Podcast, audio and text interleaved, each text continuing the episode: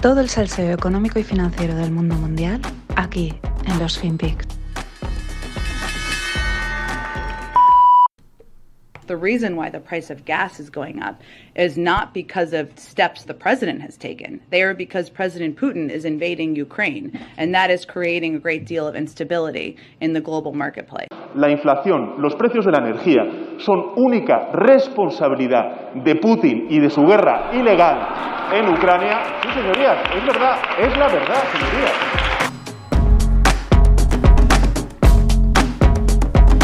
Es la verdad, señorías. Señorías y señores y señorines y bueno, pues al despilfarro. ¿Qué tal, no financieros? Eh, vamos, lo que decíamos este fin de semana en el podcast con J.R. Isela y con Greg Plaxintar, que la guerra pues les ponía de bandeja la excusa, fijaros, ¿no? Americanos, eh, españoles, Pedro, eh, Saki, que es la, la americana esta pelirroja, bueno, mm, diciendo lo mismo al final, que es que, claro, la culpa es de Putin, ¿no? Ahora toda la culpa va a ser de Putin, de la guerra en Ucrania, y es que, vamos, mm, perfecto. Eh, al final, pues, mm, vamos, que este discursito, pues ya digo que tú ibas a una casa de apuestas, ibas a, por ejemplo, a Betanwin y decías, oye, quiero apostar contra ese discurso, ¿no? Y te pagaban, ¿no? Porque se descontaba totalmente, ¿no? Bueno, al final, unos más que otros, pero todos los gobiernos van a ganar con esta guerra militar y económica. Es así, los perdedores somos los ciudadanos, ellos ya están empezando a utilizarlo. Está la mítica frase de nunca desaproveches una crisis y vuelve tras la pandemia, pero en forma de eh, nunca desaproveches una guerra, que es lo que está pasando, eso es lo que están haciendo, es que es la excusa perfecta para evadir responsabilidades y sobre todo para introducir más control a todos los niveles, ¿no? Con esta excusa de la emergencia, de la urgencia, el jaleo, tal, una por aquí, otra por allá, y ahí estamos. A río revuelto, ganancia de pescadores. Y la verdad es que el río cada día parece más revuelto, sobre todo en la parte económica y política. El conflicto parece como que está, o sea, siguen dándose cañonazos, pero está como no llega tanta información. Parece que los rusos están como parados o no acaban, van avanzando lentamente o se están esperando o los están frenando. No lo sabemos. Las negociaciones siguen. Pero ahora ya es un mareo absoluto de informaciones, de, bueno, de sanciones por aquí, acusaciones, etcétera. Vamos a ver, es parte del juego. Parte del juego es marear porque así es como luego pues de repente una noticia X, mm, la que sea, tal país entra en la OTAN, tal país ha firmado no sé qué, pues vamos a sacar los bonos europeos de defensa de la guerra, pues te parecen normales, ¿no? Dices, ah, bien, si comparado con la imagen que acabo de ver de un bombardeo, pues bueno, esto tampoco es para tanto, ¿no? Cuando en otro momento sería de escándalo. Pero vamos a ver parte de este jaleo. El gobierno de Japón declara oficialmente su intención de apoderarse de parte de las islas Kuriles que están administradas por Rusia. Estas islas es una hilera de islas que va desde la isla norte de Japón, que se llama Sapporo, hasta la península de Kamchatka, ¿no? Son una, hilera así pequeñita, muy finita, pero muy larga, ¿no? Y hay unas en el medio, pues vamos, esto es lo típico que hay, pues tropecientos en mil sitios, que si son tuyas, que si no, pero en el río revuelto, pues Japón dice, oye, pero además oficialmente, ¿eh? queremos quedarnos con las islas Kuriles que consideramos que son nuestras. La verdad es que, si vais a mirar esa zona del mapa, esto es aparte, Luego hay otras islas por ahí que hacen como un arquito que conectan la isla de Kamchatka casi con, con Alaska o algo así. O sea, hay unas cosas por ahí perdidas. El mundo es enorme. Y Rusia también, claro, ya lo dije ayer, ves que es espectacular. Bueno, hay un problema de suministro y una parte viene derivado de los costes del gas y del petróleo. Eh, claro, ahora da igual lo verde, ¿no? Y sin embargo, mm, el secretario de Transporte americano, Pete Buttigieg, que Trump decía Buttigieg, se reía de él, pues bueno, eh, lo dicho, se necesita, es como ha surgido un problema por culpa de la energía verde. Eh, no se ha invertido en infraestructuras de petróleo, en la crisis geopolítica, entonces suben las materias primas, eh, las materias primas fósiles y eso afecta a la energía eléctrica que también sube de precio y sube precio todo, ¿no? Estamos en esas, ¿no? Y es como ahora, las últimas semanas parecía que lo verde daba igual, ahora la nuclear es verde. Y sin embargo, lo que digo, sale el secretario de Transporte americano, Pete Buttigieg, y dice, el transporte eléctrico traerá un ahorro de costes para los americanos. Y te quedas así dices, ¿cómo? Pero tío, ahora este es el discurso. Claro, eh, la luz se produce con gas y, con nuclear. pero los coches eléctricos son más caros. Es decir, yo a día de hoy no le veo el, el, ahorro de costes, ni por la parte de lo que cuesta la energía eléctrica, ni por la que cuestan los coches eléctricos, que ya lo dijo Carlos Tavares, CEO de Stellantis, que no son ni, que ni son ni van a ser más baratos, al contrario, no se los va a poder permitir la gran mayoría de la clase media. Y es que esto va en la línea, porque eso sigue de fondo del no tendrás nada y serás feliz. Pues claro, con este plan de precios y con estas previsiones, pues es que no, literalmente no es que no tendrás, es que no vas a poder pagar nada. Eh, está abocado todo el mundo al pago por uso. La gente que tenga mucha pasta, pues podrá atender 15 coches y el resto, pues a pagar por lo que uses. Eh, la solución al problema es la misma que nos ha metido en el problema. Es lo de siempre, ¿no? No querías caldo, pues tomas dos, dos tazas. ¿Qué creíamos? ¿Que esto había cambiado? No, no, si esto sigue siendo lo mismo. Más, más, más del jaleo informativo. Estados Unidos tiene 336 laboratorios biológicos repartidos en 30 países. En Ucrania tendría 26 de esos 336. Claro, los chinos se lo echan en cara, ¿no? Y a los americanos les preocupa que los rusos se hagan con ellos. Pero esto lo importante es qué es lo que nos confirma, ¿vale? Porque que los chinos digan A y los americanos B y los rusos C, pues vale. Pero ¿qué es lo que confirma? Pues que por mucha medida de seguridad que tengan estos laboratorios biológicos, no deben de ser nunca lo suficientemente seguros, deben de ser un riesgo muy alto cuando estos cogen y los montan fuera de sus fronteras. 336 laboratorios. Dicen, no, no, no, que si, si se escapa algo, que mate a los ucranianos, a los rusos, a los nigerianos, a los españoles, a quien sea. Pero en Estados Unidos no quiero ninguno. Ese es el detalle. Rusia suspende la venta de moneda extranjera hasta el 9 de septiembre. Es decir, la convertibilidad del rublo, del rublo a tomar por saco. El detalle, habían dicho hasta el 9 de septiembre. La pregunta, ¿esto qué quiere decir? ¿Que la guerra va para largo? Y hay quien dice que, bueno, mm, que cree que sí, ¿no? Que, hombre, si la conviertes hasta el 9 de septiembre, si fuese algo temporal, dirías, bueno, hasta en abril, bueno, hasta dentro de un mes y ya veremos. No, no, directamente hasta septiembre. Más, China sigue cerrándose y acumulando materias primas. De hecho, Xi Jinping dijo en una entrevista que China no puede confiar en los mercados internacionales para asegurarse el suministro de comida. Interesante, o sea, es eh, muy local, eh, nos cerramos, aquí esto va mal, esto va mal y esto no va a solucionarse en el corto plazo. Es lo que dejan entrever sutilmente, ¿no? Más cosas. Rusia hizo pruebas de desconexión de Internet en julio. En el julio pasado hizo una prueba de desconectarse totalmente de la red mundial y conectarse a una red llamada Rusnet. Eh, mola porque los rusos le ponen a todo Rus, Rustal, Rustal, ¿no? Es divertido. Bueno, y según dicen, evidentemente dicen que las pruebas fueron orgullosas, que, eh, exitosas, perdón. ¿Qué van a decir? Hombre, por supuesto, orgullosos también son. Y el rumor es que el 11 de marzo harán la desconexión total. La verdad es que ya con lo desconectados que están de todo y los están dejando, pues mira, ya por un poco más, casi eh, ahí estamos.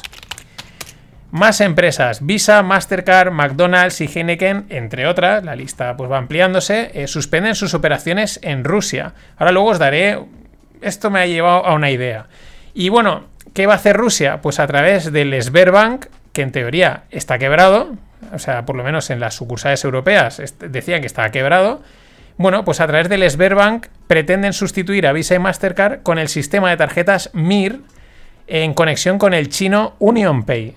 Es decir, esto ya se está empezando a ir bastante, lo de los dos bloques ¿no? económicos. Yuan, dólar, porque, o euro dólar, o como lo queramos decir. Y esto va en la línea.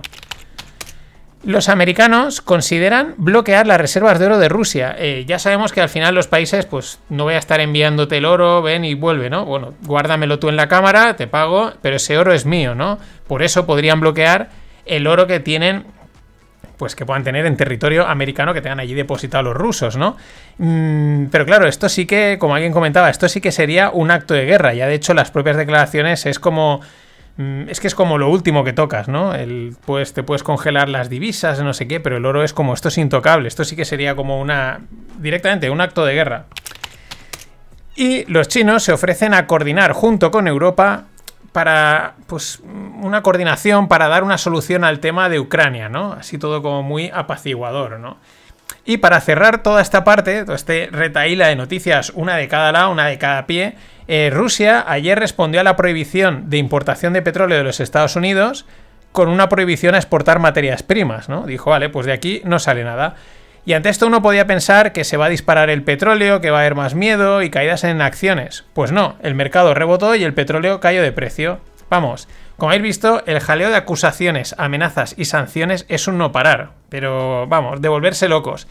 Pero de vez en cuando, pues intentas ponerlas así las ideas en conjunto y vamos a especular un poquito, que sé que os mola bastante. Claro, eh, la pregunta es ¿por qué se van? Y me refiero a empresas como las petroleras o como McDonald's. Vale, el discurso oficial lo tenemos. Es imagen, es compromiso, etcétera, ¿no? Tal, este tipo de, pues bueno, ¿no? yo no quiero tener nada con Rusia y tal. Vale, vale. Pero es que si lo reflexionamos, a ver, estas empresas saben manejar perfectamente situaciones de mala imagen. O sea, se trata de petroleras y McDonald's. Tienen que estar las petroleras venderte que son que el petróleo es verde y McDonald's venderte que su comida es sana. Y eso lo llevan haciendo desde hace tiempo. Eh, seguro que están en países y en lugares peores y saben que con una buena campaña de imagen pues limpias cualquier porquería y tu público se olvida a los dos días de tu lado oscuro. Entonces la pregunta es ¿por qué se van? Y aquí mm, la especulación es que pues quizás saben algo más. Quizás tienen claro que, es mejor tener estas enormes pérdidas ahora eh, que en unos meses serán inmensas. Y no porque la gente haya dejado de comprarte. Eh, sigo pensando que de momento hay que ponerse en lo peor y que quizás esto se pueda complicar o alargar. Porque una cosa es lo que nos dicen y otra cosa decían que no iba a haber invasión y luego mira, y claro, decía, en Río Revuelto ganancia de pescadores. Vamos con los pescadores. De momento hay dos, Estados Unidos y China. Lo que mm, a veces pienso es que lo que está en juego es Europa, ¿no? Es la pieza que equilibra por historia, por tradición, por economía, aunque seamos, estemos noqueados, estemos en Babia, ¿no? Pero Europa tiene su peso, ¿no? Hay economías potentes y es decisora, ¿no? Y quizás es lo que está en juego realmente, ¿no? Estados Unidos ya lo conocemos, ya lo hemos visto, eh, sus declaraciones son directas, ¿no? Pues igual nos quedamos con el oro y van de frente, ¿no? A tope. Los chinos ya sabemos que son más sutiles y ya he comentado, se ofrecen como apaciguadores, ¿no? Y quizás esa es la estrategia. Promueves el conflicto y luego emerges como el estabilizador, el que salva, ¿no? Y entonces te ganas la confianza y el respeto, que es lo que necesitas para que la gente confíe en tu moneda, ¿no? Es decir, ¿veis? Es que los buenos son los chinos y son buenos y de tontos no tienen un pelo. Así que ojo a esto. Pero al final esto me parece más de lo mismo. Es la sensación que me da, ¿no? Cuando oyes tantas noticias encontradas, intentas ponerlo todo un poco en lugar, de repente te sale el Buttigieg otra vez con los coches eléctricos, los bonos de la energía, eh, las armas tienen que ser ESG, y dices, esta gente no se ha olvidado de la historia, ¿no? Que es lo que, es, es lo que digo, me parece que todo este lío me empieza a dar la sensación que es un gran lío, con pérdidas humanas que nos fastidia a todos los ciudadanos, pero para seguir la misma línea que ya habíamos emprendido. Lo único es que aceleras el proceso y consigues más control. Es decir, más energía eléctrica, más verde, pero que está sustentado en energía fósil. Eh, pero que todo esto es este sistema, ya hemos visto, inaccesible y dañino para los ciudadanos a día de hoy. Más deuda y devaluación, es decir, más pobres todos. Y más control monetario vía tecnología y por lo tanto control de la sociedad. Este puede que sea el resumen de todo. Pero veremos, porque yo creo que va para largo.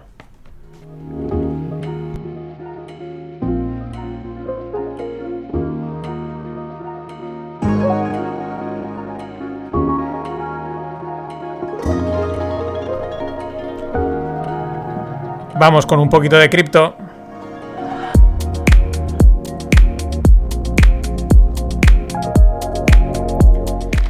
Y digo de cripto porque ya digo, últimamente pues de startups salen cosas, pero como es más de lo mismo, pues salto. Y sobre todo porque el tema cripto va muy en la línea con lo que he cerrado en la parte anterior. Mm, regulación cripto. Hemos estado durante meses hablando de que iban mareando, que si vamos a regular, que si no, que si esto está en marcha, parece que iban para adelante, parece que si iban para atrás, que si el MICA, que si no sé qué, que si dejaremos que las criptos sean, pero no sean. No, todo ese debate, que era como también daba un poco la sensación de que estaban simplemente mareando. Oye, ¿lo vas a hacer o no? Pues hazlo y punto, ¿no? Y el mismo modus operandi. De repente, mmm, río revuelto y ¡pum! De golpe. Fijaros estas tres noticias. Dubái aprueba la ley y entidad, o sea, es decir, una entidad para regular los activos digitales. ¿Mes Dubái alguien importante? Sí, pero es un el timing, el timing, ¿no? Y detrás de esta habrán otras cuantas. La Unión Europea confirma que las criptos entran dentro de las sanciones a Rusia, considerándolas transferable securities, ¿no?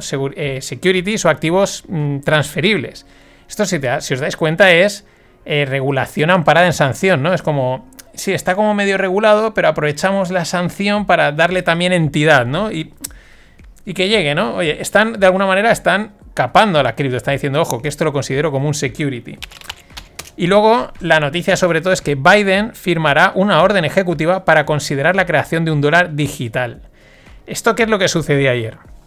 Que de repente aparecía en una web un comunicado de Janet Yellen en el que avanzaba esta orden ejecutiva y algunas de las líneas maestras que iba a tener, ¿no?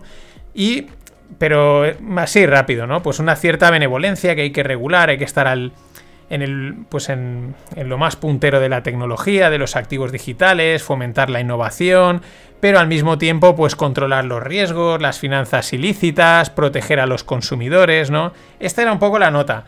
Mm, pero era unos minutos, enseguida lo que pasa es que como la gente en internet está muy rápido, muy rápido, la captaba. Yo la verdad es que estos despistes de que se publicó sin querer, pues son para enmarcar, o sea, yo no me los creo. Mm, puede ser, ¿eh? Porque funcionarios torpes hay muchos.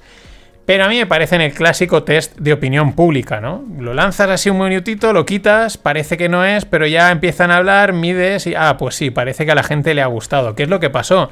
Al sector cripto enseguida se hizo ilusiones de, guau, mira qué bien, sí, van a regularlas, tal, qué guay, Bitcoin, etcétera.